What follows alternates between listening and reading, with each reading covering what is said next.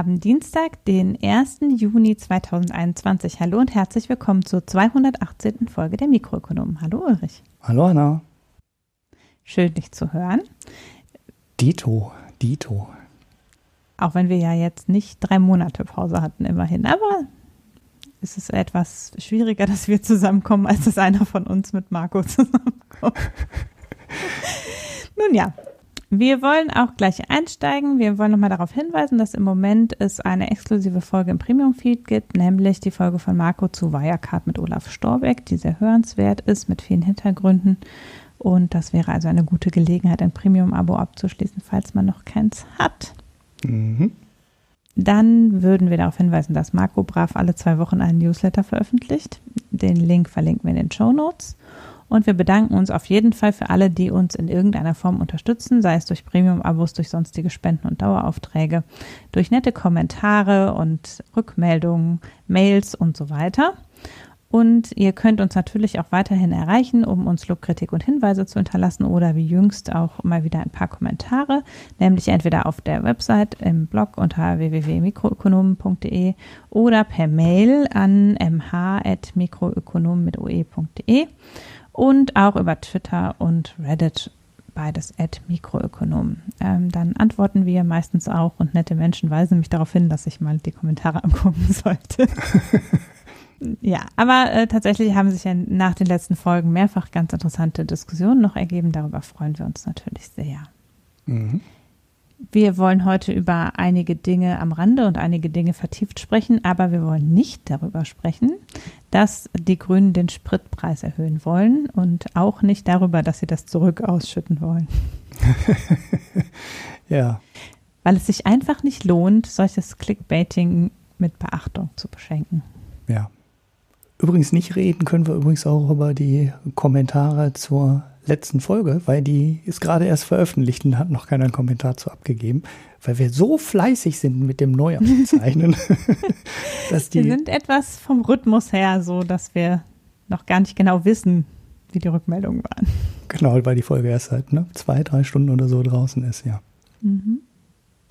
Nun ja, aber dafür gibt es eine neue Wachstumsprognose der OECD, die ja, sagen wir mal so ähnlich ist wie erwartet. Es gab ja im Frühjahr einen deutlichen Dämpfer in der Wachstumsprognose, weil ja ganz Europa äh, und die USA von einer dritten Corona-Welle, die so nicht antizipiert worden war, erfasst waren, hat die OECD im Frühjahr in ihrer Wachstumsprognose im ersten Quartal die Erwartungen etwas nach unten geschraubt und jetzt verbessert sie die Erwartungen zur Konjunkturlage wieder Richtung oben sowohl für die meisten europäischen Volkswirtschaften als auch eben speziell für Deutschland.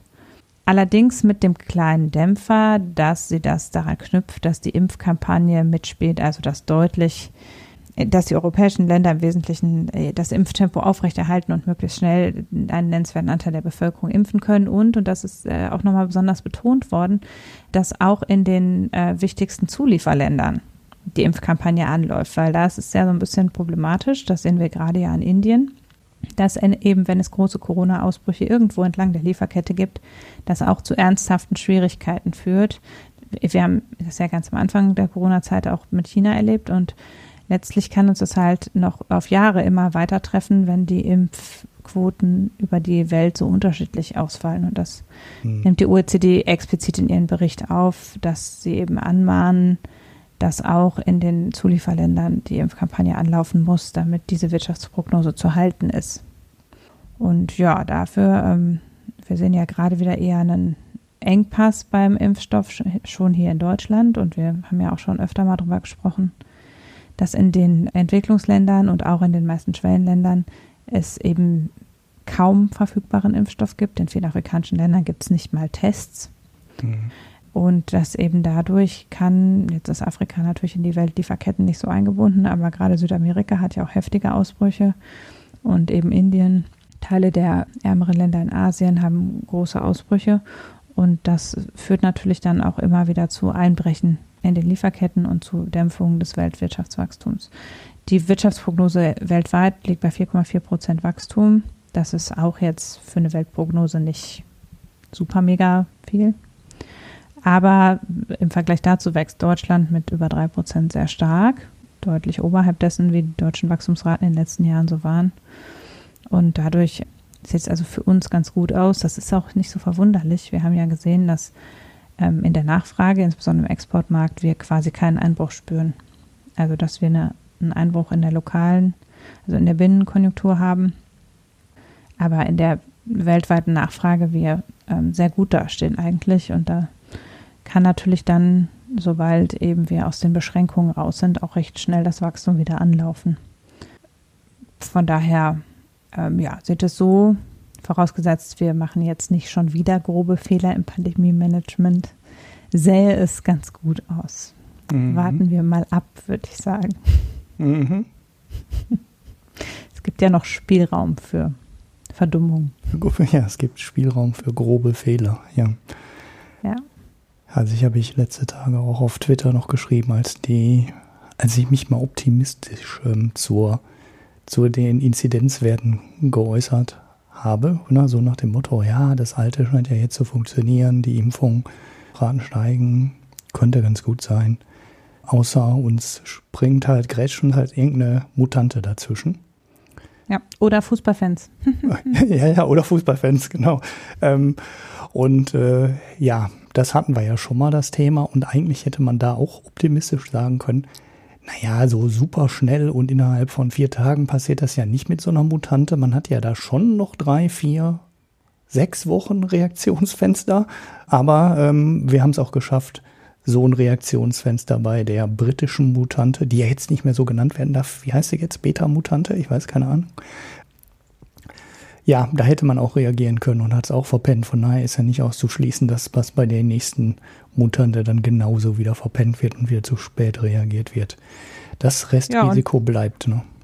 Wie gesagt, ne, hier im Ruhrgebiet steigen die Zahlen gerade wieder und das äh, lässt sich mit den Inkubationszeiten recht schön auf die ähm, Fußballereignisse des, Vor äh, Ereignisse des vorletzten Wochenendes zurückführen, sagen wir mal. Ah ja, ich merke schon. Ich habe halt als Fußballfan habe ich hier einen schweren Stand. ähm. ich, ist, also jeder in seinem Auto hätte ich ja okay gefunden. Ne? naja, ja, aber äh, schauen wir mal. Ähm, genau, also wir können ja natürlich immer noch gibt noch Spielraum für grobe Fehler, wie du sagst. Aber zunächst mal sieht es für den Moment ganz gut aus. Und ja, auch sonst gibt es ja politischen Spielraum, würde ich sagen, um am Wachstum noch zu drehen. Hast du denn einen gefunden? Ja, ja, ich habe natürlich einen gefunden. Apropos grobe Fehler. da sind wir ja schnell bei der FDP.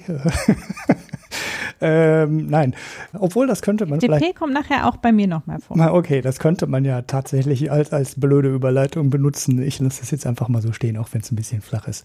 Weil da fängt auch ein Twitter-Thread an über eine Studie, über die ich jetzt ein bisschen was erzählen würde. Die FDP ist ja im Bundestagswahlkampf mit der Forderung angetreten, 60 Milliarden Steuersenkungen für die Unternehmen zu machen und rechnet dann daraus aus, 60 Milliarden Steuersenkung für Unternehmen bringen 120 Milliarden mehr Investitionen und mehr Investitionen bringen mehr Wachstum. Ja, das ist die klassische Erklärung. Das hat Donald Trump auch versucht. Er hat die Unternehmenssteuer ja ganz zu Beginn seiner Amtszeit kräftig gesenkt. Und ja, die Ökonomen diskutieren sehr, sehr viel darüber, ob das wirklich jetzt massiv Investitionen in Bewegung gesetzt hat oder nicht. Manche sehen äh, durchaus messbaren Effekt. Manche sagen, mh, hm, naja, so doll war das nicht. Und ja, viele zweifeln auch daran, dass es wirklich einen direkten Zusammenhang mit den Steuersenkungen hat, sondern wenn man sich anschaut, wo wirklich Geld investiert wurde, dann fallen einem halt die Aktienmärkte ein und nicht wirklich die äh, Realwirtschaft. Jetzt hat das IMK haben Sebastian Gechert und äh, Philipp Heimberger für das IMK, also das äh, ja, gewerkschaftsnahe Wirtschaftsforschungsinstitut, eine Metastudie ähm, gemacht.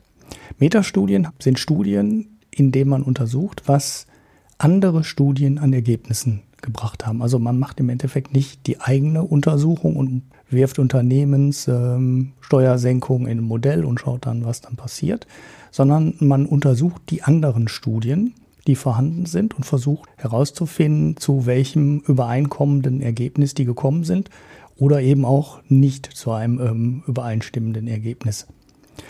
Das waren ähm, insgesamt, haben die sich 42 Papers angeschaut und in, mehr, in manchen von diesen Papers äh, sind mehrere Sachen untersucht worden, ne? also mehrere Länder, äh, mehrere Zeitpunkte. Und daraus lassen sich dann 441 Schätzungen insgesamt ableiten.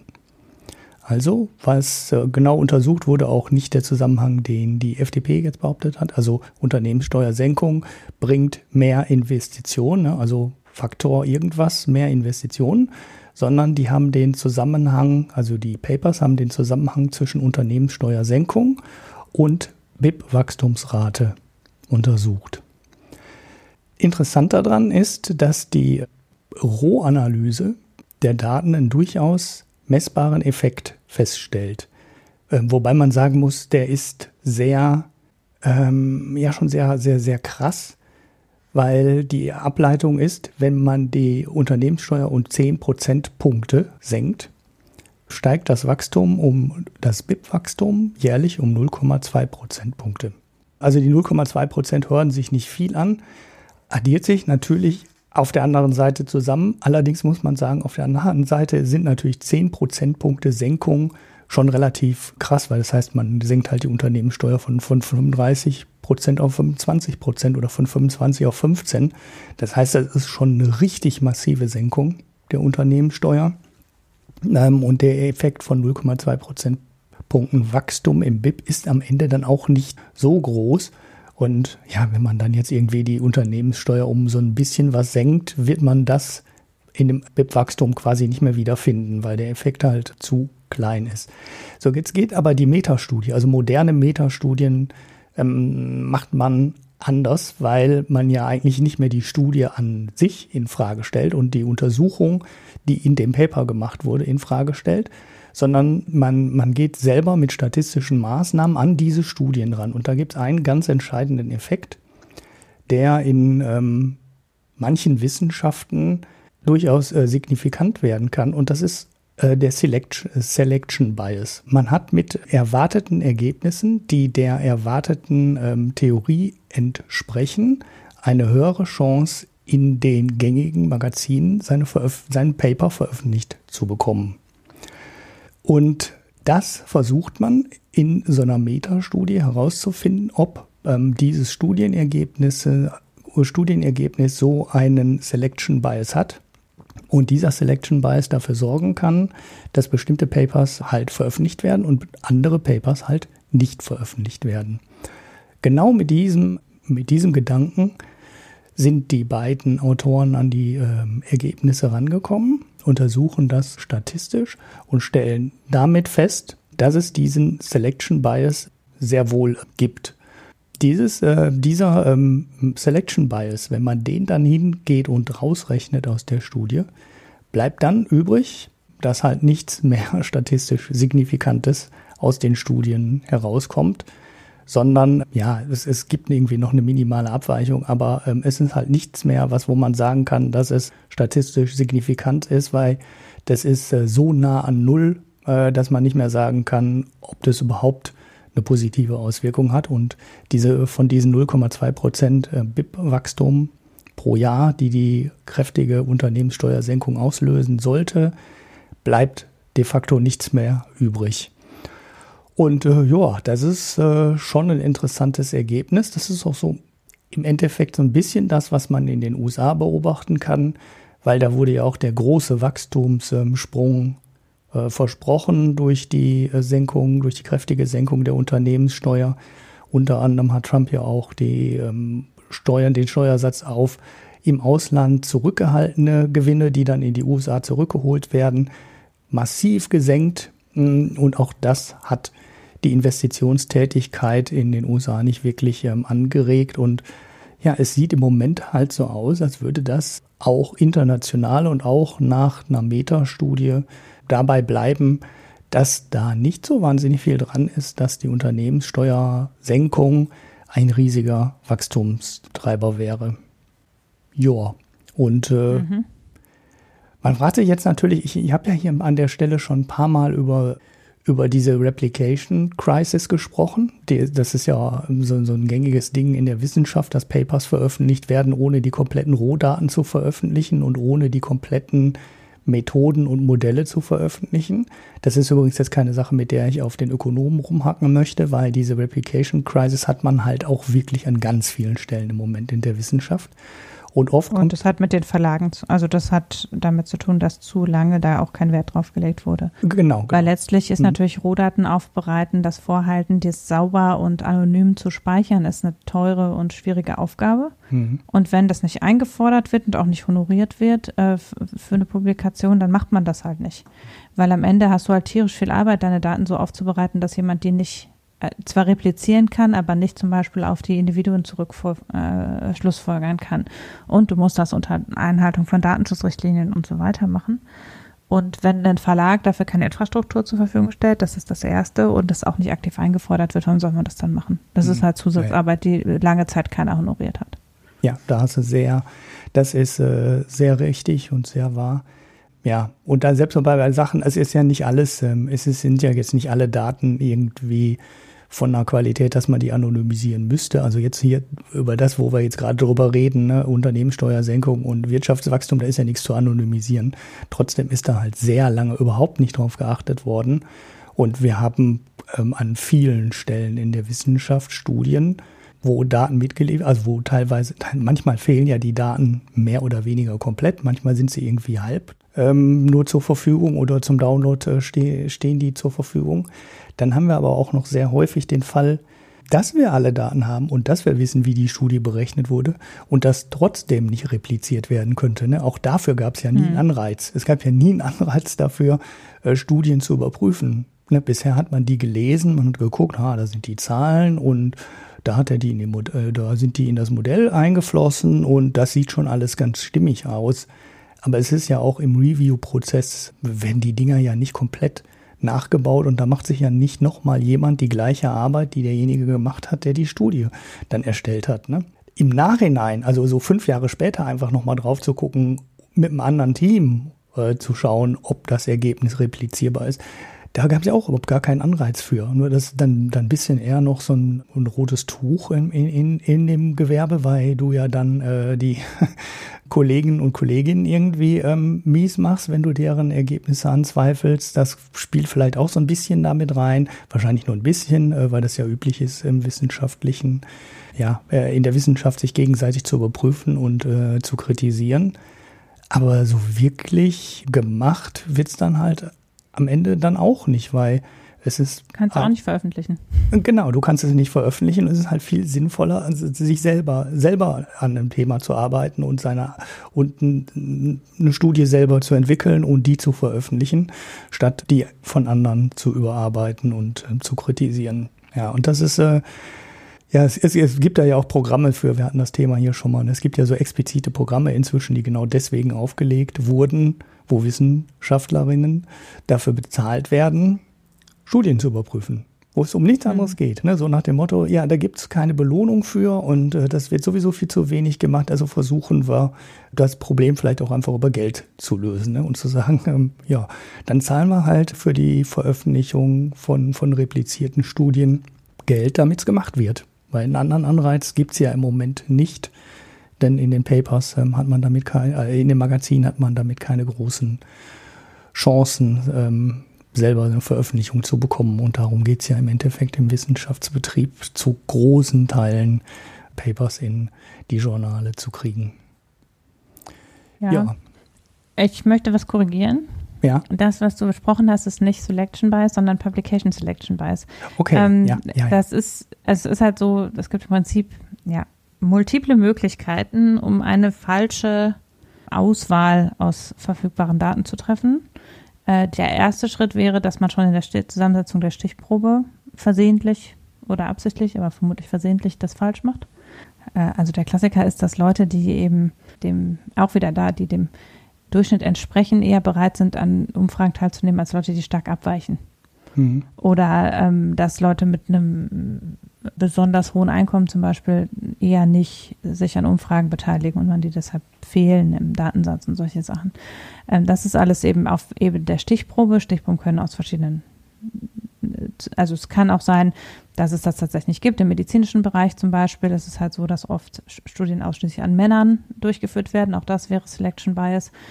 Und das, äh, und das ist eben, also das ist, wenn man auf der Ebene der Stichprobe, dann besteht natürlich die Möglichkeit, dass man, wenn man die Studie selbst erstellt, nur einen gewissen Teil der Ergebnisse veröffentlicht. Mhm. Das ist auch, würde ich unterstellen, gar nicht so selten. Und also nur die, die quasi mit der These konform sind. Und dann gibt es eben noch den Schritt obendrauf, dass auch Verlage dazu neigen, eben nur ich weiß gar nicht, ob erwartbare, aber es ist halt immer schwierig, ein Nicht-Ergebnis zu publizieren. Also mhm. wenn man jetzt was, was krass der Theorie widerspricht hat, das ist auch okay. Mhm. Oder eben, wenn man sich der Theorie, aber alle, aber nicht signifikant ist halt schwierig. Also zu sagen, hm, ja, wir haben jetzt nichts gefunden. Mhm. Das ist halt nicht los. Ne? Und das ist ja das, was man bei einem Teil der Studien, da ist, das dröseln die auch auf, ganz viele sind knapp unterhalb der Signifikanzschwelle. Also die finden einen Effekt, der aber unterhalb der Signifikanzschwelle ist. Und damit kannst du auch nichts anfangen. Würdest du herausfinden, das Wachstum sinkt ganz massiv durch Unternehmenssteuersenkung, das würdest du sicher auch loswerden. Aber ähm, äh, also auch würde es gegen die Theorie ist, wäre das wiederum auch was, was man verkaufen kann. Aber was man halt nicht verkaufen kann, ist, ich weiß es nicht. Weil das muss man dazu sagen, ein nicht signifikanter Effekt heißt, wir wissen es tatsächlich nicht. Also wir können nicht mal sagen, ob er positiv ist, also eigentlich positiv insignifikant, negativ insignifikant gibt es nicht. Es gibt nur, es gibt einen Effekt, der kann positiv oder negativ sein. Und wenn er nicht signifikant ist, gibt es keinen Effekt. Oder zumindest mhm. können wir den Effekt nicht von null unterscheiden. Mhm. Und das ist halt das undankbarste Ergebnis, was man haben kann. Und das wird es aber eben in solchen Bereichen, oder das ist eben in einem großen Teil der Studien, ist es halt so, dass es da so knapp unter der Signifikanzschwelle sitzt. Und ja, das bleibt dann halt ähm, Arbeitspapierstatus oder wird nochmal so verdreht am Datensatz oder in, in der Auswertung, dass man es halt nochmal in signifikanten Bereich gezogen kriegt quasi. Mhm. Und ja. Ja, das muss man ja, äh, das fällt mir übrigens auch noch, äh, also erstmal gut, dass du das nochmal genauestens äh, dargestellt hast, weil äh, das ist wichtig im Zusammenhang. Es, es gibt aus, äh, aus den Überlegungen mit der, ähm, mit der ähm, Replikationskrise auch die Idee, dass man den Datensatz, den man untersucht, äh, untersucht, vor der Fertigstellung oder, oder im Endeffekt vor Beginn des Schreibens des Papers veröffentlicht oder hinterlegt. Mhm.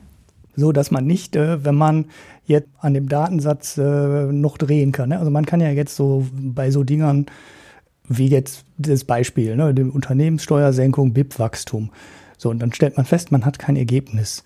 Man, dann fängt man mit zehn Ländern an und oder zwölf Ländern an und hat dann, weiß ich nicht, 20 Zeitpunkte und stellt fest, okay, dann habe ich jetzt drei davon da äh, ist kein Ergebnis rausgekommen, kann ich nichts sehen, kein Nachweis, kein Zusammenhang.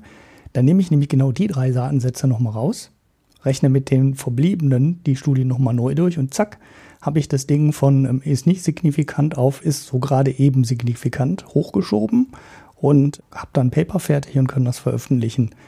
Kriegt ja, wenn äh, im Nachhinein keiner mit, weil der Datensatz, der ganz ursprünglich mal genommen wurde, ja, der, der ist halt nicht bekannt, der ist halt nicht hinterlegt. Und da kann man schon an ein paar Dingen mehr rumdrehen, als es wissenschaftlich eigentlich sein sollte. Und ja, sowas äh, passiert halt überall. Und das ist äh, bei weitem kein Problem, nur in der Ökonomie oder bei politischen Themen, sondern das passiert halt wirklich überall in der, in der Wissenschaft, äh, dass da ähm, so Studien so gemacht werden.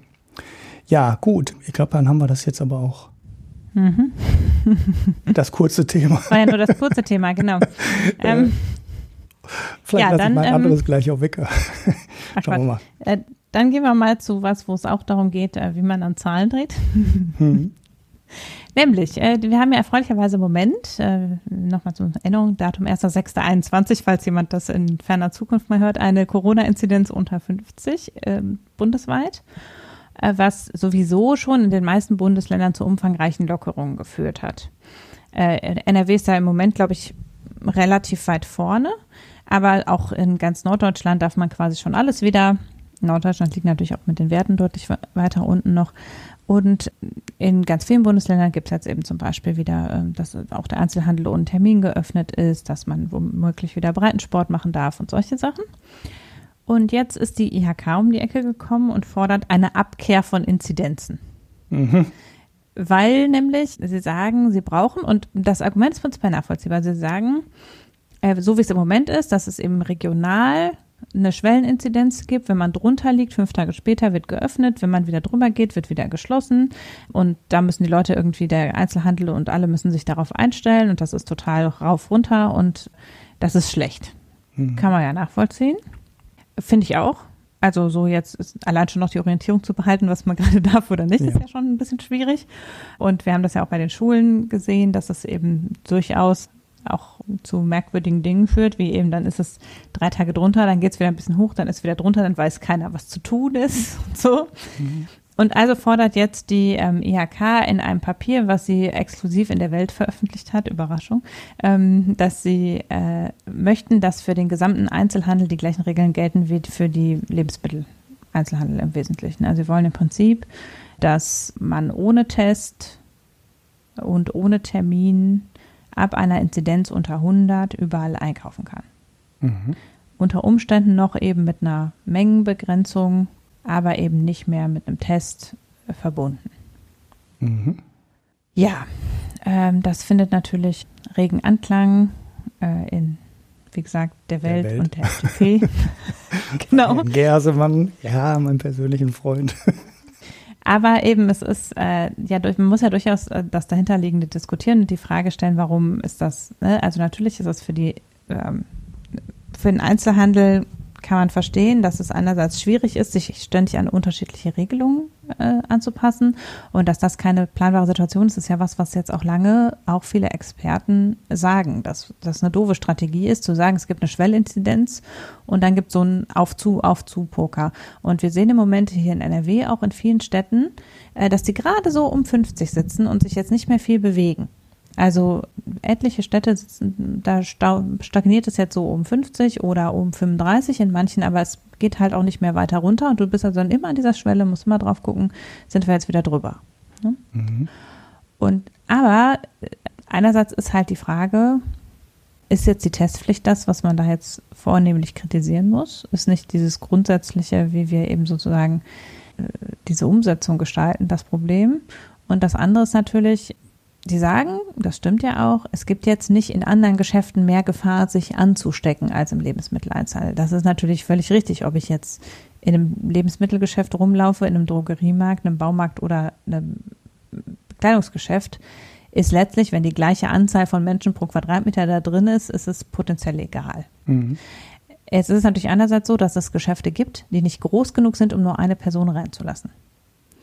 Ne? Also weil die Grenze ist bei, im Moment in NRW, darfst du irgendwie einen Mensch pro 20 Quadratmeter in den Supermarkt lassen, glaube ich. Und naja, es gibt halt Geschäfte, die sind kleiner als 20 Quadratmeter. Mhm.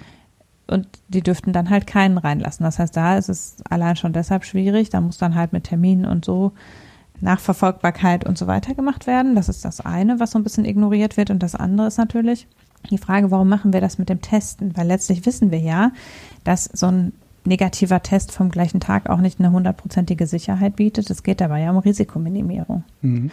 Und die Möglichkeit aufzugeben, so ein Monitoring zu haben darüber, dass es für Leute einen Anreiz gibt, sich regelmäßig testen zu lassen, ist halt einfach doof. Mhm. Und das wird aber da eben, es wird halt so getan, als wären die Tests zum Freitesten da. So ist es ja von der Politik auch immer kommuniziert worden. Aber am Ende macht Freitesten halt sowieso keinen Sinn, sondern entweder die Inzidenz ist niedrig genug, dass man einkaufen kann oder nicht. Mhm. So, das mit dem Freitesten bei hoher Inzidenz haben wir im Saarland und in Tübingen gesehen, dass das Quatsch ist. Also, dass es dann eben zu äh, einerseits gibt es Mauschelei mit den Tests, das ist ja jetzt auch äh, vor, äh, vor kurzem in Medien gewesen, dass eben man sich auf die Testergebnisse in den Testzentren sowieso nicht verlassen kann und da Betrug gemacht wird und falsche Bescheinigungen ausgestellt. In Tübingen gab es ja auch viele Fälle, wo Leute ihre Bescheinigung einfach weitergegeben haben mhm. und so weiter. Und andererseits ist es aber auch so, dass eben dieses ganze, die Idee von Freitesten einfach so mit einem Test an einem Tag halt Quatsch ist. Ne, Im schlimmsten Fall hast du morgens einen Test gemacht und warst abends PCR positiv und dann bist du vielleicht schon den Nachmittag ansteckend gewesen. So, also irgendwie so liegen wir ja in dem Bereich. Aber es ist halt gut, weil es einen Anreiz gibt zu testen, wenn man eben neben der Testung am Arbeitsplatz und der Testung in Schulen und Kitas auch eine Testung in Testzentren hat, weil die Leute in Geschäfte gehen wollen, dann hat man halt die Möglichkeit, wenn jetzt zum Beispiel so eine Mutant um die Ecke kommt, zu reagieren, weil man frühzeitig merkt, die Zahlen gehen hoch. Mhm. Wenn man wartet, bis die Leute halt krank sind, hat man unter Umständen eine halbe Woche oder eine Woche verloren. Und ähm, das ist ja eigentlich das Argument, was eben aus schon länger von Initiativen Rapid-Tests ähm, vorgebracht wird und was auch ja ein Teil äh, dieser grüne Zonenstrategie des im No-Covid-Papier ist, ist ja zu sagen, wir brauchen eine niedrige Inzidenz, sodass man möglichst viel wieder darf. Und dann müssen wir aber ganz rigoros testen, um zu überprüfen, ob die niedrige Inzidenz tatsächlich noch da ist. Mhm. Und um rechtzeitig nachverfolgen zu können.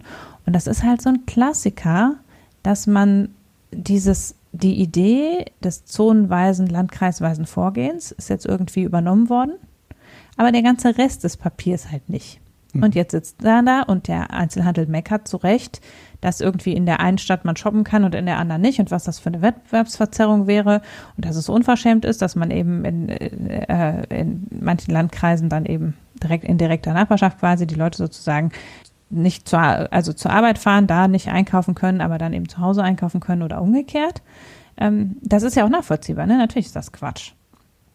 Aber das stammt halt eigentlich aus der Denke, dass man einen Wettbewerb zwischen Regionen um niedrige Inzidenzen, ähm, den man auch mit Tests unterfüttert, eben fördert, um eben immer mehr grüne Zonen haben zu können. Und diese Idee ist halt völlig ad absurdum geführt, wenn wir, sobald wir unter 35 sind, was noch weit entfernt ist von der Einschätzung darüber, was eine wirkliche niedrige Inzidenz wäre, sagen, nur jetzt testen wir nicht mehr, jetzt ist uns egal. Mhm. Und ich sehe das halt schon, also ne, in der Kinderbetreuung wird jetzt zum Teil schon nicht mehr getestet unter 35. Ne, Sportvereine und so weiter dürfen auch wieder unter 35. In NRW darf man demnächst wieder ins Fitnessstudio ohne Test. Ne, also das greift ja dann auch so um sich. Dann macht man für den Einzelhandel auf und dann sagen alle anderen, wir wollen aber auch. Ne? Mhm. Und entsprechend, äh, ja, ist das wieder so eine, ein Ergebnis davon, dass die Politik nicht von vornherein eine klare Kommunikation gefahren hat, sondern so eine Häppchenstrategie und ja, jetzt fällt es ihnen halt auf die Füße. Jetzt kommen halt mit richtigen Argumenten Interessengruppen, die dann eindeutig valides Argument haben um die Ecke und können es aber dann damit wieder völlig ad absurdum führen im Grunde. Mhm. Und ja. Ja, und als nächstes kommen eben schon die Arbeitgeber und sagen, Testen im Betrieb ist ja auch doof und die FDP findet Homeoffice-Pflicht ist auch eine Zumutung und dann sitzen wir da und demnächst haben wir bei einer Inzidenz 50 immer noch alle im Büro sitzen und äh, niemand wird dabei getestet. Und da kann dann die nächste Welle schnell kommen. Also ja, ja, das ist im Endeffekt ja das große Problem. Diese ganzen Schwellwerte und die Mechanismen, die man sich da überlegt hat, die sind gar nicht so falsch vom Grundprinzip her, aber die Schwellen liegen halt alle viel zu hoch. Ne, wenn wir ja, das man jetzt bräuchte machen auch einen würde, Abstand. Ja, äh, vielleicht braucht man auch ein bisschen mehr äh, in die andere Richtung, ne, dass man erst später öffnet und was weiß ich, äh, unter, unter 10 öffnet man erst ne, oder schafft die Testpflicht mhm. ab und dann lässt man ein bisschen mehr Puffer hin in, in die andere Richtung. Irgendwie sowas, damit das nicht so, hin, so schnell hin und her schwankt. Aber das Problem ist halt, wenn man bei 35 aufhört, dann ist man halt schnell wieder bei 50 und bei 80 und bei 100, bis man reagiert. Und es geht halt viel zu weit hoch wieder ähm, in der Reaktion. Was man auch hätte natürlich machen können, ist, die ganzen Geimpften aus den Schwellwerten rausnehmen. Ne? Also zu sagen, ja, so jetzt haben wir 40 Prozent geimpft ne? und das ist dann klassische Bruchrechnung. Äh, wenn wir die Hälfte geimpft haben, dann müsste man eigentlich auch den Inzidenzwert ähm, halbieren, um dann, nicht, um dann nicht den Effekt zu haben, dass wir irgendwann ja eine Inzidenz von 100 haben, wo alle noch entspannt durch die Stadt laufen und sagen, ja, ja, 100, so schlimm ist ja auch nicht, jetzt machen wir die Geschäfte wieder mit Click and Collect wieder zu, dass man nur noch Sachen abholen kann.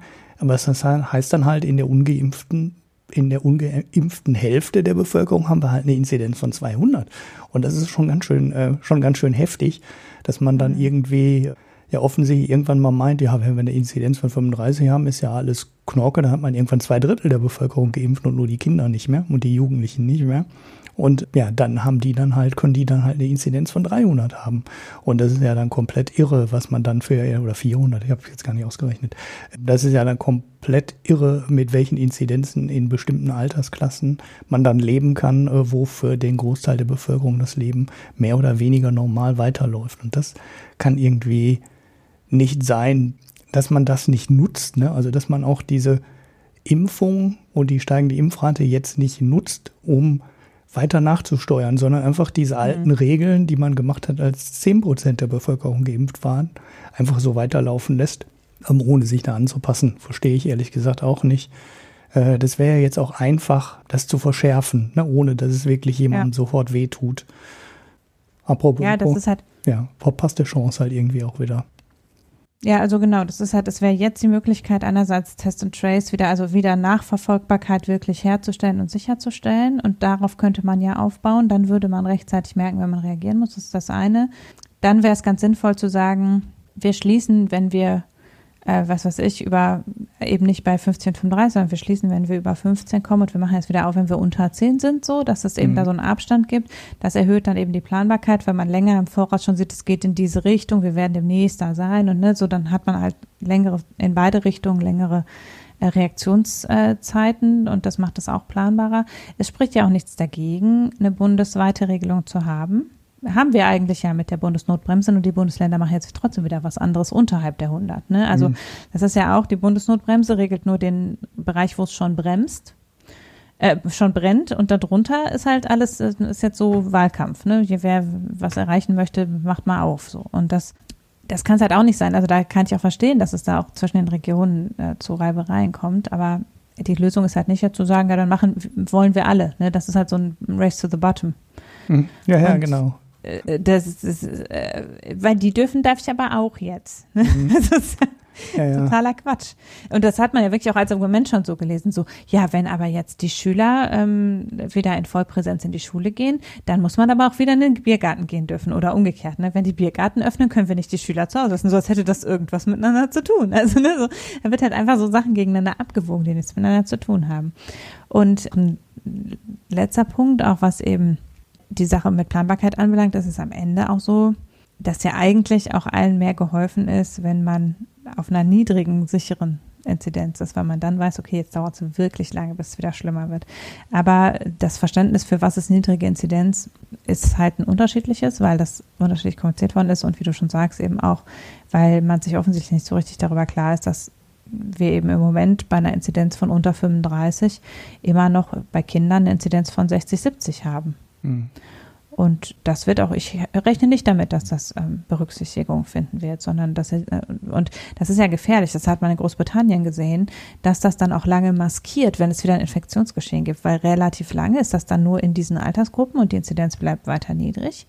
Aber irgendwann natürlich ist die Inzidenz in diesen Altersgruppen so hoch, dass sie dann alle Ungeimpften im Rest der Bevölkerung anstecken. Ne? Also dass das halt irgendwann dann so äh, überschwappt. Und das ist halt das, was wir in Großbritannien mit der indischen Mutation halt gesehen haben.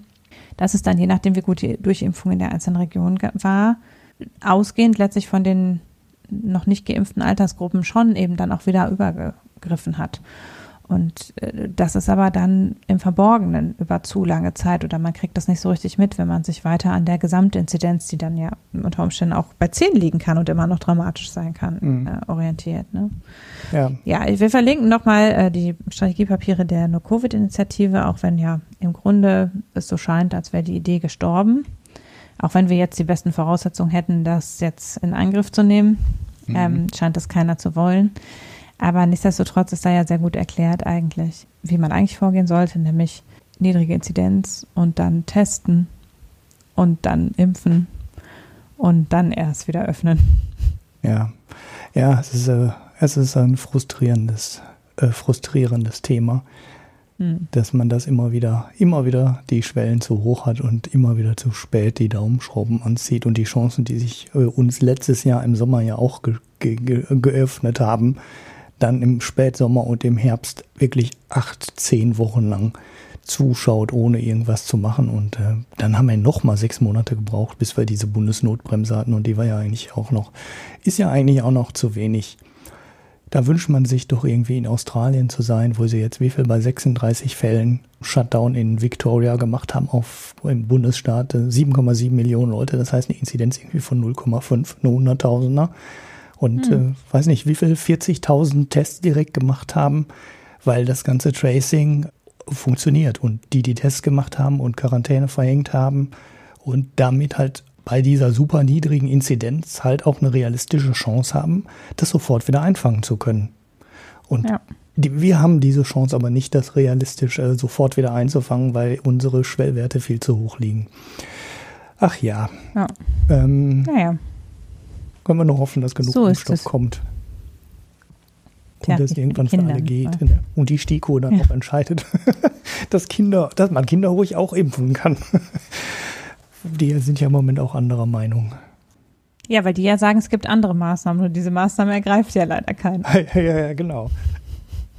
So, jetzt ist es schwierig, eine Über. Das, ist, das ist jetzt echt, wir haben die Themen so hin und her geschoben, aber an der Stelle haben wir wirklich nichts. Uns ist nichts eingefallen. Also, du hast da auch nicht mal eine Überschrift drüber stehen. Das ist aber auch wirklich erbärmlich, diese Vorbereitung. Fürchterlich. Also los jetzt, äh, schieß mal los mit Ich- ähm, Ich schieß mal los. Das ist eigentlich genau, Das ist ein klassisches Ulrich-Thema. ein klassisches äh, Öko-Hanna-Thema. Ähm, nein, ist jetzt so ein altes Thema hier. Ich habe interessanterweise ähm, am Wochenende beim Fahrradfahren eine ganz alte Folge gehört, ähm, die ich auf meinem Podcatcher noch ungehört liegen hatte, obwohl ich das eigentlich nie mache, weil ich war dabei bei der Folge und ich höre eigentlich meine Folgen, bei denen ich dabei bin, eigentlich nie mehr an, weil den Großteil davon, den schneide ich auch und dann habe ich die Folge auch oft genug gehört. Ähm, also dann habe ich mich selber dann auch oft genug gehört. Da gab es vielleicht mal irgendein Feedback und dann habe ich mir die in die Queue geleg, gelegt und da lag die ähm, ungelegen dann rum und habe ich gedacht, da gab es bestimmt irgendeinen Grund dafür, warum ich mir die dann da hingelegt habe. Das war die alte Folge Daten sind der neue Tabak. Mhm. Die hatte ich nämlich auch gar nicht äh, selber geschnitten, weil der Sendungstitel ist so gut, der muss von Marco sein. Ähm, und ja, dann habe ich mir die angehört und habe festgestellt, okay, das ist ja wirklich ein Thema, was wir schon aus diversen Blickwinkeln uns angeschaut haben. Und ja, in den letzten zwei, drei Wochen sind neue Aspekte dazugekommen. Es geht wieder um dieses ganze CO2-Klimathema und welche Auswirkungen das auf die Wirtschaft haben kann. Ne? Also neben den Auswirkungen auf die Welt und die Natur halt. Was passiert damit in der Wirtschaft und wo bremst die Wirtschaft, wo beschleunigt die Wirtschaft? Was passiert da? Wir hatten dieses Bundesverfassungsgerichtsurteil hier ja diskutiert, zweimal glaube ich sogar ne, in den letzten Folgen. Mhm. Also, ich habe auf jeden Fall darüber gesprochen. Ja, ja, genau. Du hast mindestens einmal drüber gesprochen. Äh, ich, ist auch egal. Wir haben auf jeden Fall hier an der Stelle schon drüber gesprochen, über das Bundesverfassungsgerichtsurteil. Und äh, diese Woche gab es äh, eine ziemlich interessante Nachricht aus den USA, die so ein bisschen an die Diskussion zu der, zu einer, ich glaube, der 215er Folge angeknüpft hat, wo der Marco beschrieben hat, wie das äh, um den Dividendentermin herum mit den Stimmrechten gehandelt wird. Also wo man in den USA über den Verkauf der Stimmrechte zum Zeitpunkt der Hauptversammlung theoretisch Einfluss auf die Firma nehmen könnte, indem man sich nämlich zu diesem Zeitpunkt die Aktien leiht, das Stimmrecht mit der Aktienleihe bekommt und dann, dann auf der Hauptversammlung damit abstimmen könnte. Und da war dann mit dem Thomas Mach, auch ganz alter Hörer und glaube ich auch ein uralt Follower oder weiß nicht, ich glaube, der hat sogar schon in meinem Blog äh, vor, vor, vor Jahren ähm, Kommentare abgegeben. Immer sehr interessant. Dann auch überlegt, ob man nicht daraus ein bisschen, ja, so eine Art Geschäftsmodell machen könnte. Ne? Also ob man nicht mit dem Leihen von Aktien auf den Hauptversammlungen ja, Stimmrechts äh, Einfluss auf die Firma nehmen könnte. Ne? Also man, man kann da ja den Formulierung dann. Genau. Man also als aktivistischer Investor quasi aktiv werden könnte, ohne dass man das ganze Jahr die Aktien halten muss, sondern man leiht sich die halt nur um äh, den Hauptversammlungstermin herum und stimmt dann damit ab. Das geht jetzt in diesem Fall nicht genau um das, aber es passt ein bisschen zu dem Thema. Denn bei ExxonMobil, ja, ich weiß nicht, zweit, drittgrößter Ölkonzern der Welt, war lange Zeit der größte börsennotierte, äh, bis dann äh, Saudi Aramco an die Börse gegangen ist. Ich glaube, Malaysia ist auch noch irgendwie sehr groß, ähm, habe die Reihenfolge da nicht genau im Kopf. Auf jeden Fall ein echtes Schwergewicht. Hat jetzt zwei Sitze im äh, Boards of Directors, eine Art Aufsichtsrat, nenne ich das mal so ganz grob in der deutschen Firma, von zwölf besetzen können. Also sind 16 Kandidaten angetreten, was schon relativ unüblich ist, dass es überhaupt da einen Wettbewerb gibt um die Posten, weil normalerweise werden die ja äh, vorgeschlagen oder dann so mehr oder weniger, ich sag mal, ausgekungelt. Dass da viel mehr Kandidaten auftreten, als es eigentlich an Sitzen gibt, ist schon relativ selten. In diesem Fall gibt es zwölf Plätze und 16 Bewerber. Vier dieser 16 Bewerber sind ganz klar aus dem Klima-Öko-Umfeld gekommen und sind nominiert worden von einem aktivistischen Hedgefonds, den bis, äh, sag ich mal, vor einem halben Jahr niemand kannte. Das Ganze ist auch kein Wunder, weil dieser Hedgefonds ist halt klein. Ne? Der verwaltet irgendwie ein paar hundert Millionen Dollar. Das ist nicht wirklich viel Geld an der Börse. Wir wissen ja, dass diese BlackRocks und so weiter auch nicht in Milliarden gemessen werden, sondern in Billionen gemessen werden. Und da sind ein paar hundert Millionen halt nicht wirklich viel Geld. Dieser kleine Hedgefonds hat jetzt aber geschafft, zwei der zwölf Sitze mit ähm, eigenen Kandidaten zu gewinnen. Und es gibt eine realistische Chance, dass er den dritten Sitz auch noch schafft.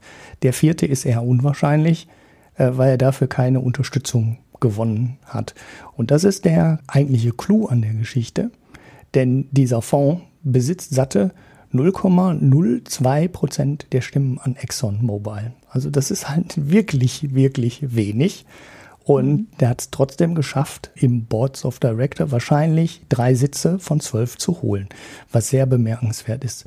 Das Ding ist ähm, ja ein Fonds eines ja, wirklich alten Wall Street ähm, der schon lange im Geschäft ist, gute Connections hat und deshalb wahrscheinlich auch in sehr viele Türen Eintritt ähm, bekommen hat, in die jetzt so ein normaler Fonds, den ich jetzt zum Beispiel gründ, gegründet hätte, nicht den Zutritt gewonnen hätte, ähm, da der aber schon in der Branche lange unterwegs ist, hat das halt geschafft und hat dann nicht nur ähm, BlackRock gewonnen, war so ein echten Riesen, sondern auch noch ein paar Pensionsfonds, äh, mit denen er früher auch schon mal zusammengearbeitet hat. Also relativ einige aus dem Bereich, sag ich mal, was man in Deutschland ähm, öffentliche Verwaltung nennen würde. Ne? Also Pensionsfonds von Staatsbedienten äh, und äh, Pensionsfonds vom, ich glaube, in Kalifornien war von den kalifornischen Lehrern und hat damit halt genügend Stimmen zusammenbekommen und konnte dann die beiden Leute in das äh, Boards of Director setzen und ja, jetzt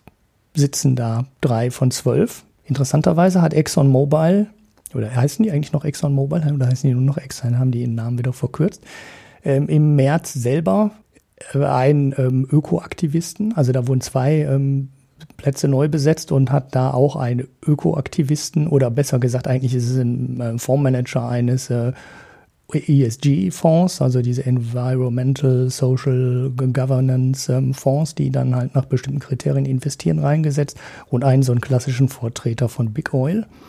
Ja, der plus die drei, die jetzt reingewählt äh, werden, also mindestens die zwei, vielleicht sogar drei, werden dann immerhin ein Drittel des ExxonMobil Boards mit ähm, Öko-Freaks besetzt, was mhm. schon einigermaßen ähm, bemerkenswert ist. So, jetzt kann man natürlich sagen, okay, da sind doch gar keine Öko-Freaks, dahinter steckt ja so eh nur die schnöde äh, Rendite, ne, die sind nicht zufrieden äh, mit der Kursentwicklung von Exxon.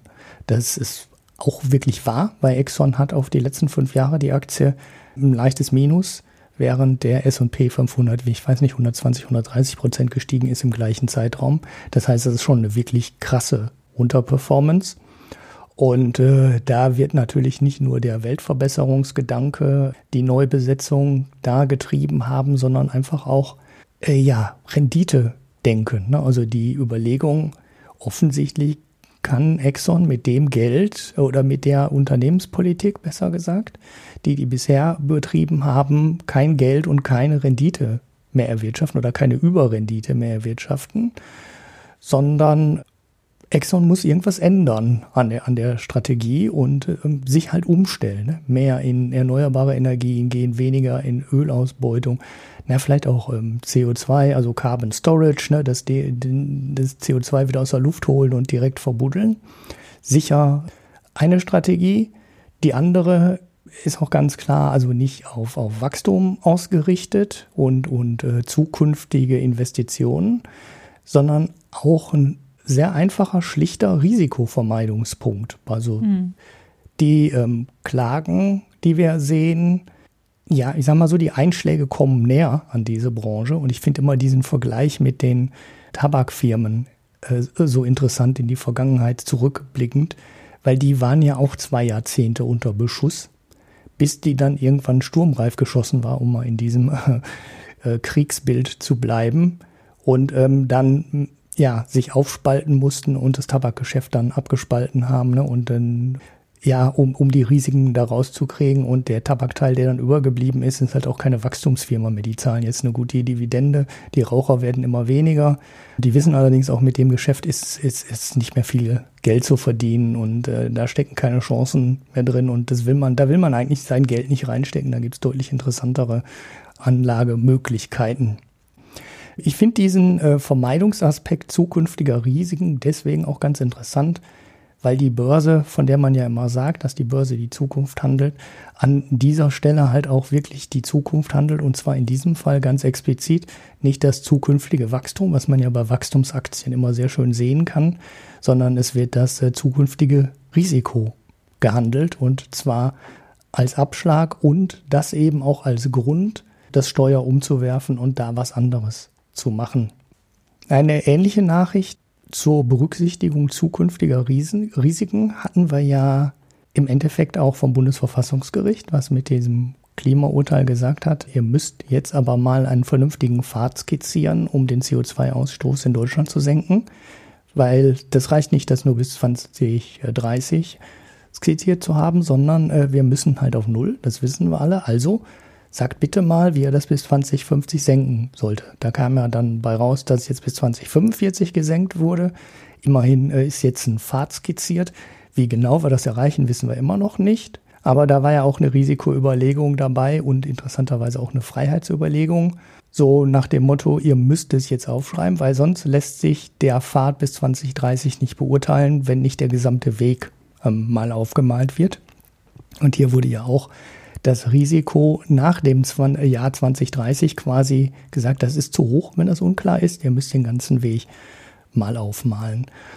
Dazu kommt jetzt ein Urteil, das vielleicht noch nicht so gar nicht so viel Wert hat ähm, aus den Niederlanden gegen Royal Dutch, wo ein Gericht ähm, Royal Dutch dazu verpflichtet hat, den CO2-Ausstoß um 45 Prozent senken zu müssen.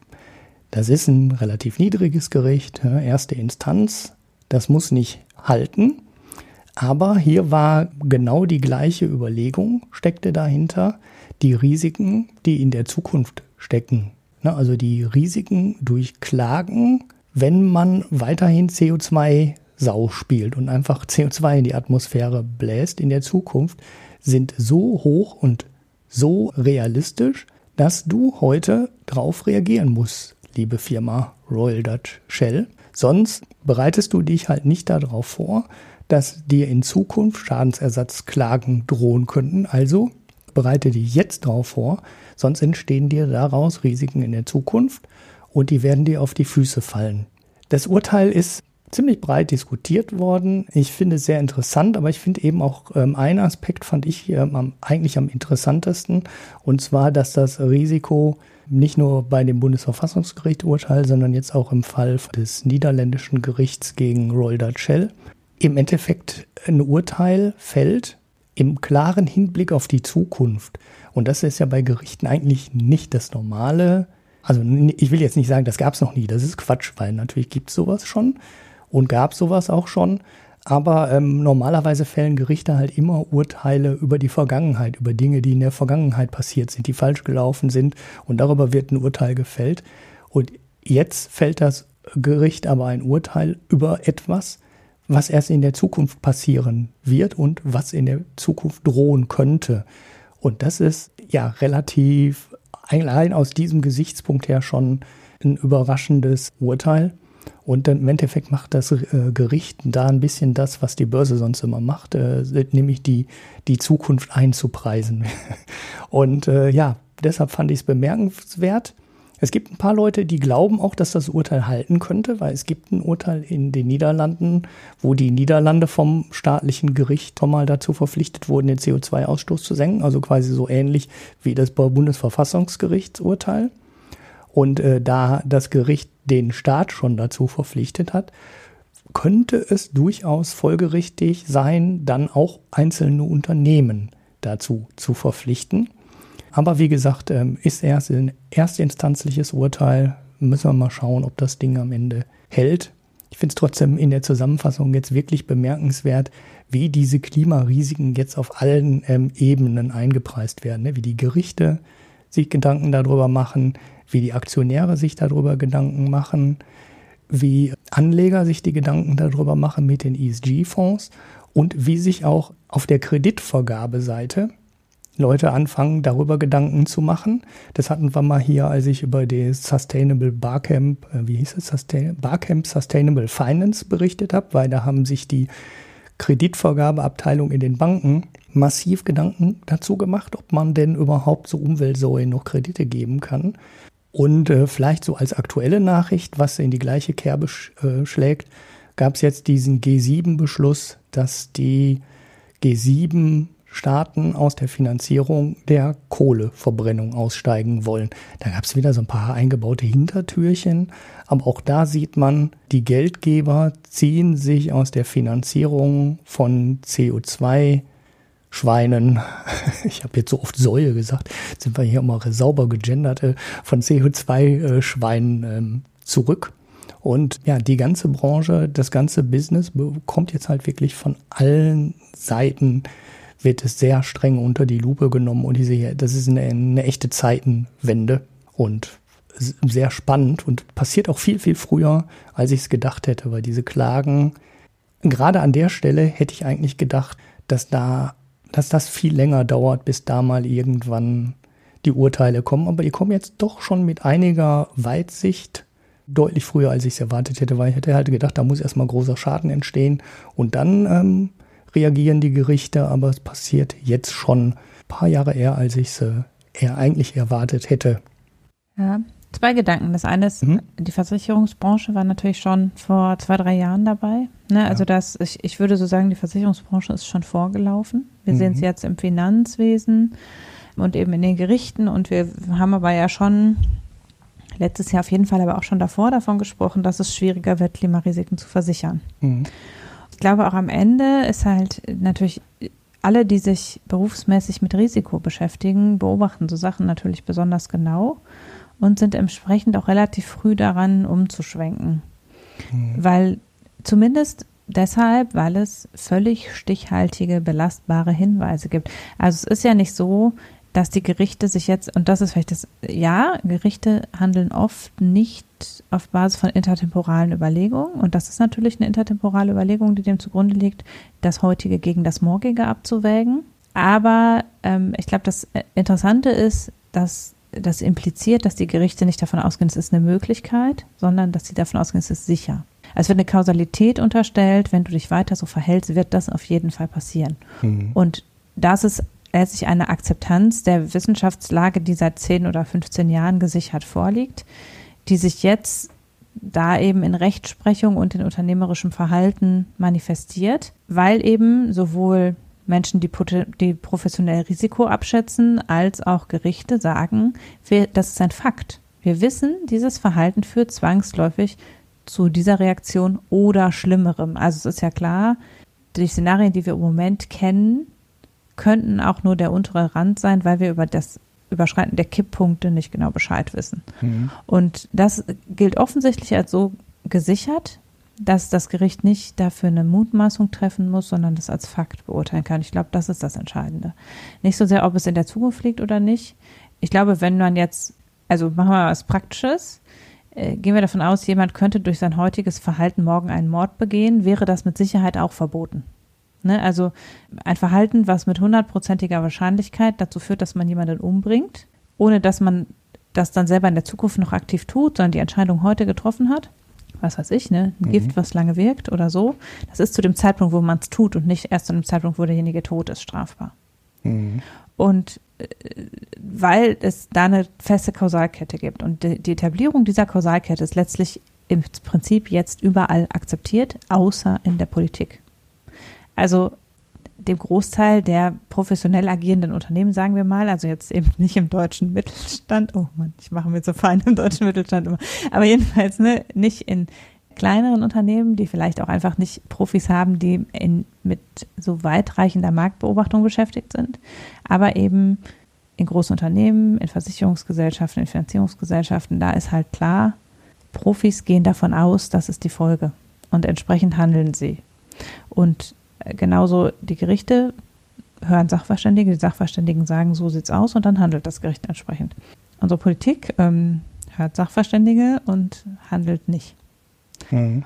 Und das finde ich also frappierend. Also das ist was, was einem so deutlich vor Augen führt, wie handlungsunfähig unsere und auch offensichtlich ja viele andere Regierungen geworden sind. Jetzt nehmen wir Joe Biden mal aus, der ja scheinbar da eben das Momentum gerade nutzt. Aber man kann es in, Europa ja auch in den meisten anderen Ländern sehen, dass mit verschiedenen Nuancen eben doch in sehr vielen Staaten offensichtlich das politische Beharrungsvermögen weit oberhalb dem liegt, was die Wirtschaft, die ja immer als Grund angeführt wird, sozusagen tut. Also ne, das politische Handeln ist darauf ausgerichtet, keinen wirtschaftlichen Schaden hervorzurufen.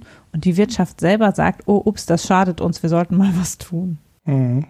Und ähm, das heißt halt, dass politisch einfach, ja, am Ende sitzt man halt in der Echokammer.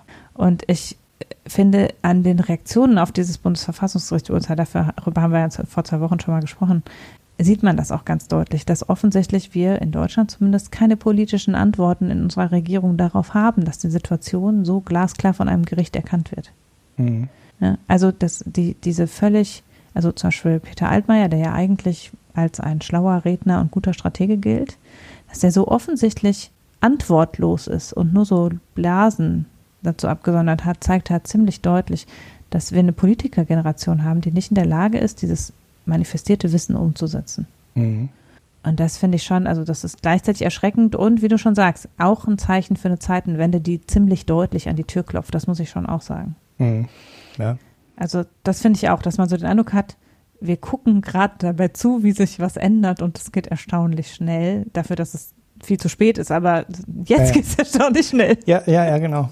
Genau. Ich hätte auch so, ich habe noch, ähm, wenn du fertig bist, noch einen, Ja. einen Gedanken, mit dem man dieses Urteil, also es gibt ja überall immer so, so Urteile, wo man mit einem guten Argument sagen kann, dieses Urteil wird so nie gefällt werden. Ne? Genauso wie mit Mhm. dem Bauern aus Bolivien, der RWE verklagt hat wegen der Braunkohleförderung und Verstromung, also Verbrennung, um es äh, klar zu sagen, als äh, große CO2-Schleuder. Da habe ich mal gesagt, aus solchen Klagen wird es nicht, der Zusammenhang ist viel zu locker und das wird nie so, so durchgreifen. Genauso hätten die Ölkonzerne ja vielleicht auch argumentieren können, ja, wir fördern ja nur das Öl, wir verbrennen das ja gar nicht. Ne, eigentlich ist ja jemand Mhm. anders der Verbrenner. Ne? Wir, also bei RWE ist der Zusammenhang ja noch klar. Die fördern die Braunkohle und die Ja. verbrennen die. So, der Zusammenhang ist 100% klar. Royal Dutch verbrennt aber das Öl nicht sondern die fördern es ja nur in Anführungszeichen. Ne? Da hätte man ja auch sagen können vor Gericht direkt, ja können wir ja nichts zu, dass das äh, Zeug verbrannt wird. Da könnte ja auch äh, Kunststoff raus hergestellt werden und der könnte ja auch 100 Jahre halten.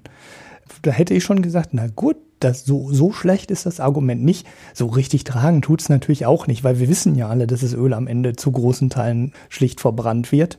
Aber als, als äh, Gegenargument hätte ich das für ähm, ja nicht so komplett von der Hand zu weisen gehalten, aber das hat das Gericht offensichtlich nicht interessiert. Wäre natürlich durchaus interessant äh, zu wissen, ob das jetzt in anderen Bereichen dann auch so gemacht wird und ähm, ob, was weiß ich, Stahlhersteller dann dafür verantwortlich. Ich drehe jetzt, ich drehe das Argument jetzt wirklich weit. So ein Stahlhersteller dann auch dafür verantwortlich ist, dass dann jemand Panzer damit herstellt und äh, damit Menschen abknallt. Ne? Hm, ich glaube, so weit wird das Gericht nicht gehen. Das soll bloß auch nicht so weit gehen. Ich finde das Urteil natürlich gut. äh, jeder, der CO2 in die Atmosphäre bläst, der sollte damit äh, so schnell wie möglich aufhören. Und äh, warum soll man nicht auch, wenn man einen Staat dazu verpflichten kann, den CO2-Ausstoß zu senken, dann kann man auch einen Konzern dazu verpflichten, vor allem wenn der Staat Niederlande, ähm, ja, Shell mit der gesamten Ölförderung macht Faktor 9 oder Faktor 10 mehr CO2-Ausstoß als das Land Niederlande. Ne? Und wenn man die Niederlande dazu verpflichten kann, warum sollte man den Konzern einfach ja ähm, aus der Verantwortung äh, nehmen und dann sagen, ja, nee, du kannst das Zeug ruhig fördern. Wir ähm, legen nur Staaten die Daumenschrauben an und sagen, ihr müsst jetzt aber mal hier aufhören, das Zeug zu verbrennen. Und der Öl Shell dürfte dann weiter fördern, wäre ja auch unlogisch. Von daher ist das Urteil für mich schon okay und ähm, passt dann auch schon so. Aber das Gegenargument hätte ich trotzdem, ja, finde ich ganz, ganz unlogisch gehalten. Jo. Gut, das war es jetzt aber auch genug hier mit dem. Du hast noch so, ein, Mhm. so ein kleines, so ein Hammer-Klassiker. kleines Thema, genau. ja. Nochmal hinterhergeschoben. Nein, es äh, gibt eine Umfrage, die offensichtlich zweimal im Jahr erscheint, von der ich bisher nichts wusste. Die wird von einem Aktionsbündnis Initiative Chefsache äh, durchgeführt. Ich hatte ein bisschen ähm, Zahnschmerzen, weil ich finde, das müsste Initiative Chefin-Sache heißen, aber gut, das ist nur mein ähm, schon verinnerlichter Genderismus. Äh, jedenfalls, also es ist ein Bündnis, was sich für mehr Diversität in äh, Führungspositionen einsetzt. Da Angela Merkel die, Chef, die ähm, Schirmherrin ist, habe ich den Eindruck, dass es da darum geht, äh, ohne Quote mehr Diversität in Führungspositionen zu erreichen. Ich habe es mir aber jetzt auch nicht im Detail angeguckt. Wie gesagt, ich kannte das vorher nicht, sondern ich bin eher zufällig darauf gestoßen, weil im Nordbayern-Kurier, den ich immer lese, nein, mhm. irgendwo kam diese Nachricht durch, die sagte, äh, Frauen haben weniger Lust auf Karriere. Mhm. dann habe ich gedacht, hä? Mhm. Weniger Lust als wer? Mhm. Wer sagt das? Und dann habe ich mal einen Artikel dazu in der Wirtschaftswoche gefunden, der das etwas ausführlicher ähm, beschreibt. Und zwar ist es so, dass sie wohl zweimal im Jahr eine Befragung unter Männern und Frauen durchführen. Möchten sie gerne eine Führungsposition haben, ja oder nein?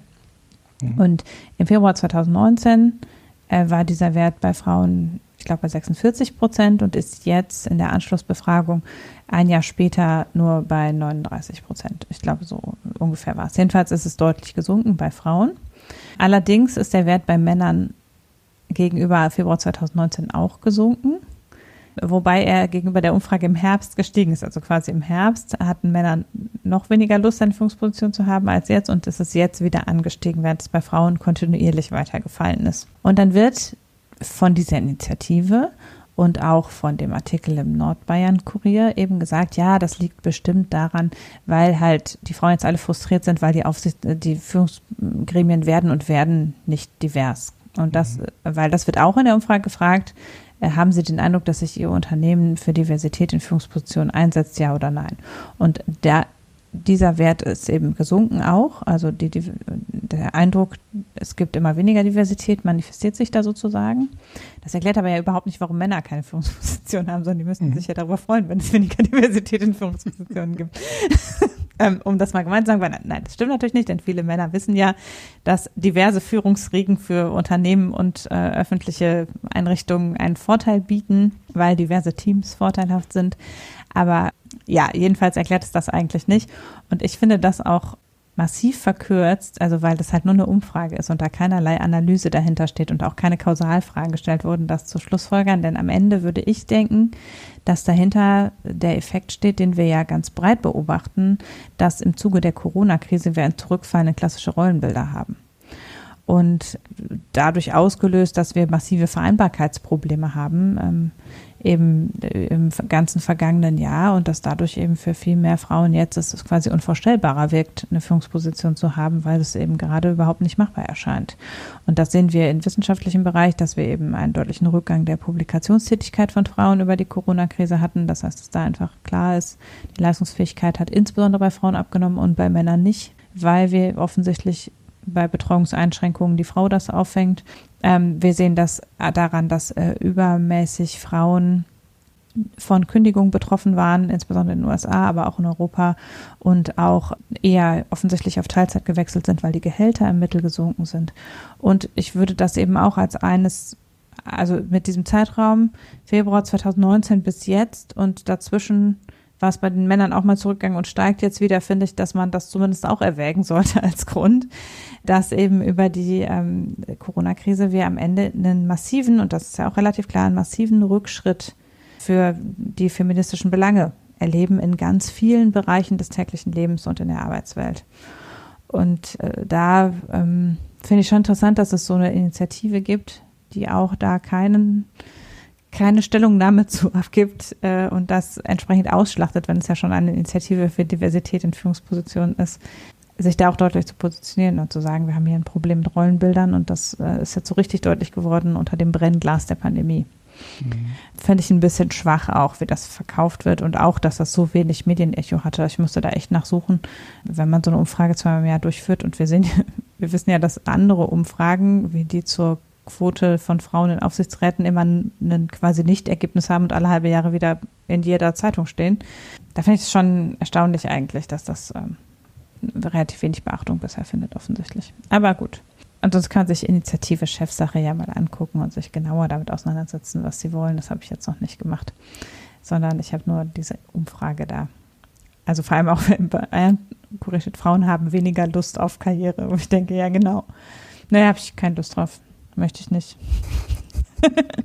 Finde ich doof. Geld verdienen, bäh. Geld ist, äh, ja, genau. Und Entscheidungen treffen ist auch total doof. Ähm, viel Das besser, als sie einfach nur ausführen. Das ist, ist glaube ich, in der Natur des Menschen, dass er kein Geld verdienen will und äh, immer Und nur das machen will, äh, was andere ihm sagen. Naja, ich glaube auch.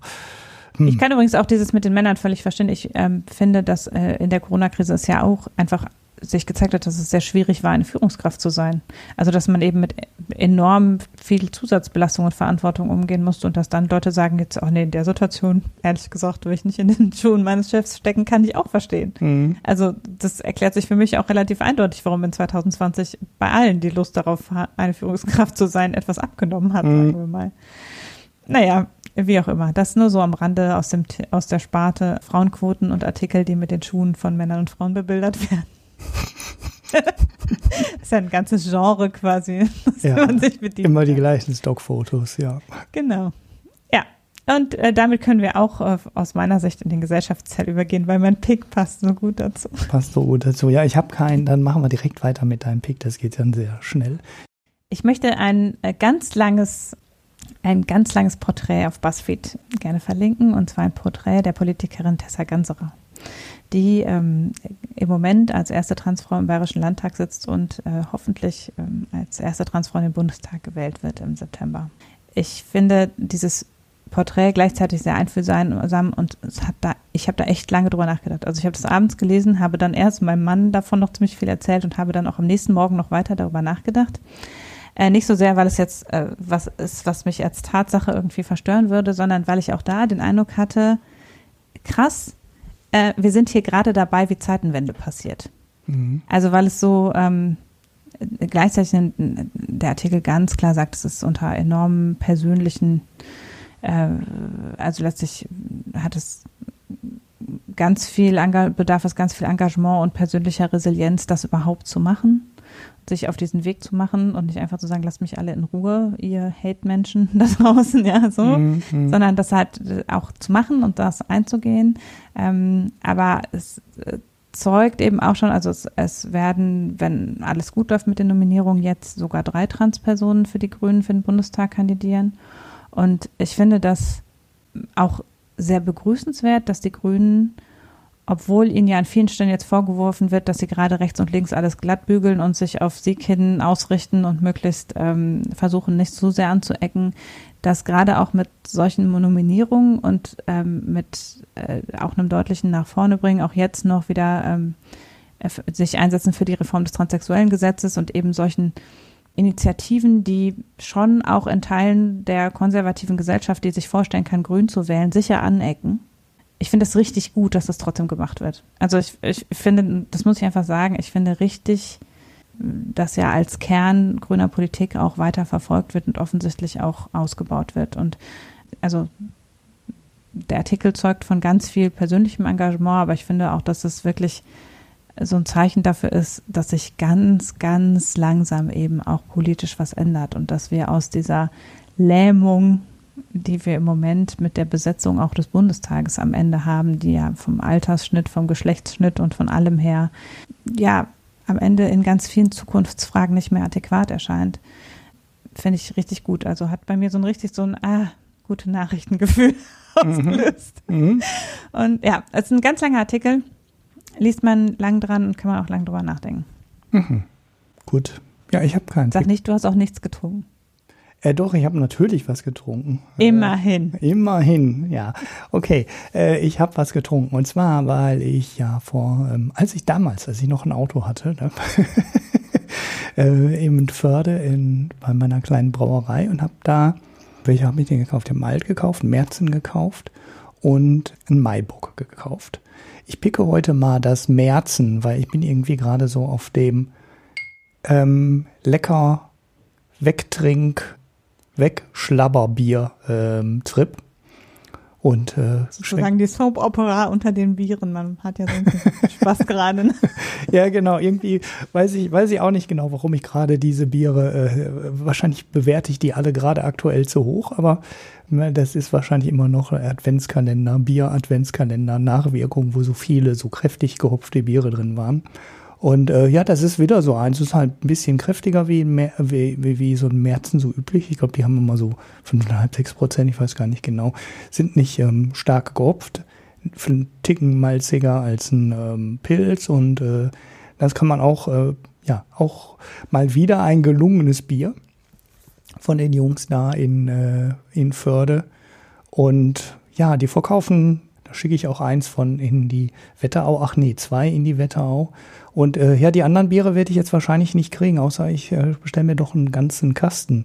Ich nehme gerade ein Erdbeerbier, ein Sherrybier, ein Sommerbier, Triple IPA Single Op haben sie immer ein Gerstenglück und so weiter. Ich könnte mir da schon wieder einen ganzen Kasten bestellen, wenn ich hier gerade so über die Website gehe.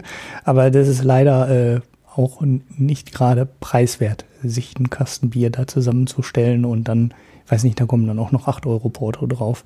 Ja, werde ich wohl für die nächste Zeit mal darauf verzichten müssen, mir da die neuen Biere zu holen. Hm.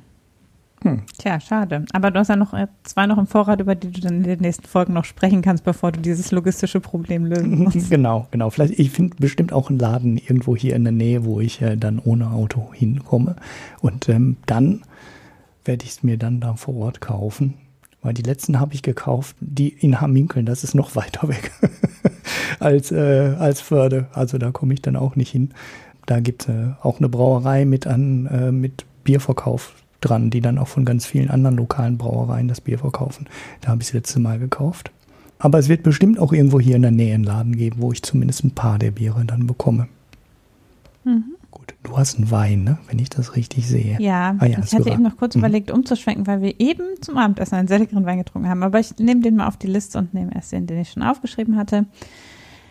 Ähm, nämlich habe ich mal wieder mm, eine Auswahl einzelner Flaschen Rotwein. Also ich bestelle ja, seit die Pandemie da ist, über Wein im, Groß im Handel, im hm. Online-Weinhandel, weil ich den örtlichen Biosupermarkt aufgrund von Maskenverweigerern leider boykottieren muss und äh, habe jetzt mal wieder so eine Selektion von Sachen bestellt, die wir noch nicht getrunken haben, um wieder so das, die Auswahl zu erweitern.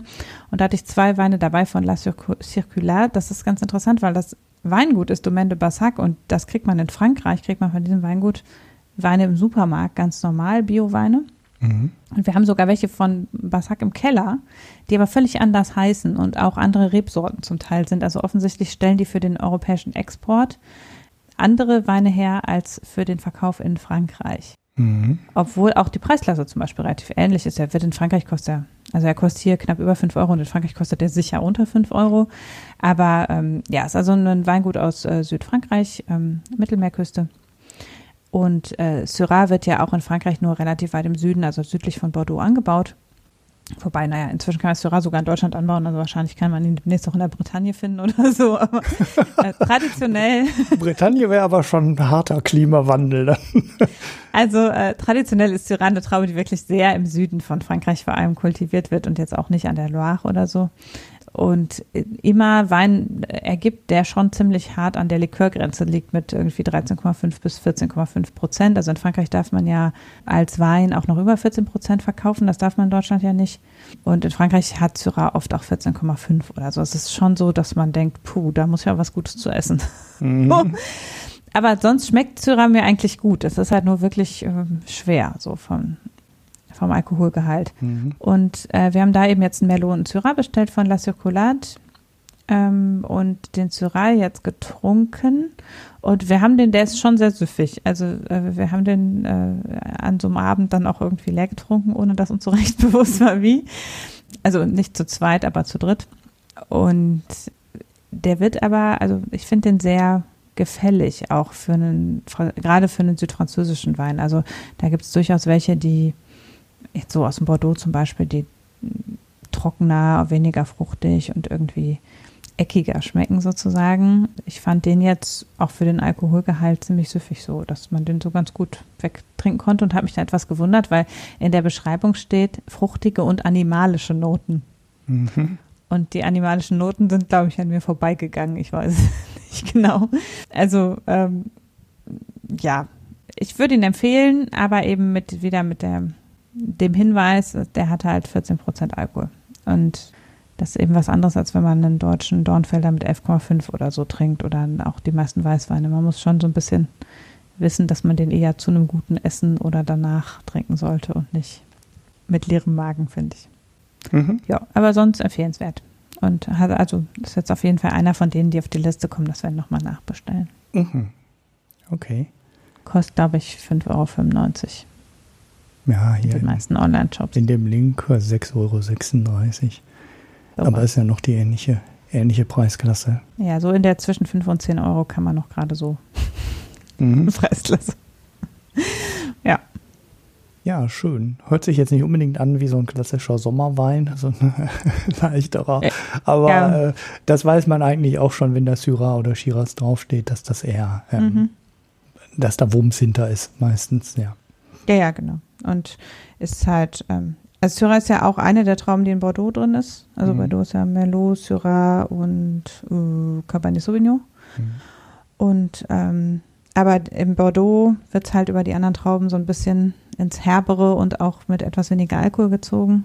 Und wenn man Syrah rein hat, den kriegt man in Deutschland ja kaum. Also der wird halt sonst selten für den Export produziert, habe ich den Eindruck. Hm. Weil das offensichtlich auch ja, ja so die ganz heißen Regionen Mainstream-Geschmack haben den ja auch. Also Südafrika ja. und, und ne? Südafrika, Australien genau, und ja. so weiter. Die, weil das wahrscheinlich auch eine Weintraube ist, die gut mit der Hitze klarkommt und die vielleicht auch sogar braucht, die Hitze und viel Sonne. Da kannst du definitiv, da wo die Traube wächst, kannst du keinen Riesling anbauen. Das wird wahrscheinlich nicht funktionieren. Gut. Nee, das stimmt. Ja, dann sind wir für heute durch und haben doch uns erstaunlich lange unterhalten, wie immer. Ähm, ja, und äh, sagen Dankeschön für alle, die bis hierher zugehört haben und die uns regelmäßig oder sporadisch unterstützen und insbesondere auch die mit uns interagieren, uns bewerten, kommentieren oder diskutieren. Und äh, sagen Danke fürs Zuhören und Tschüss. Tschüss.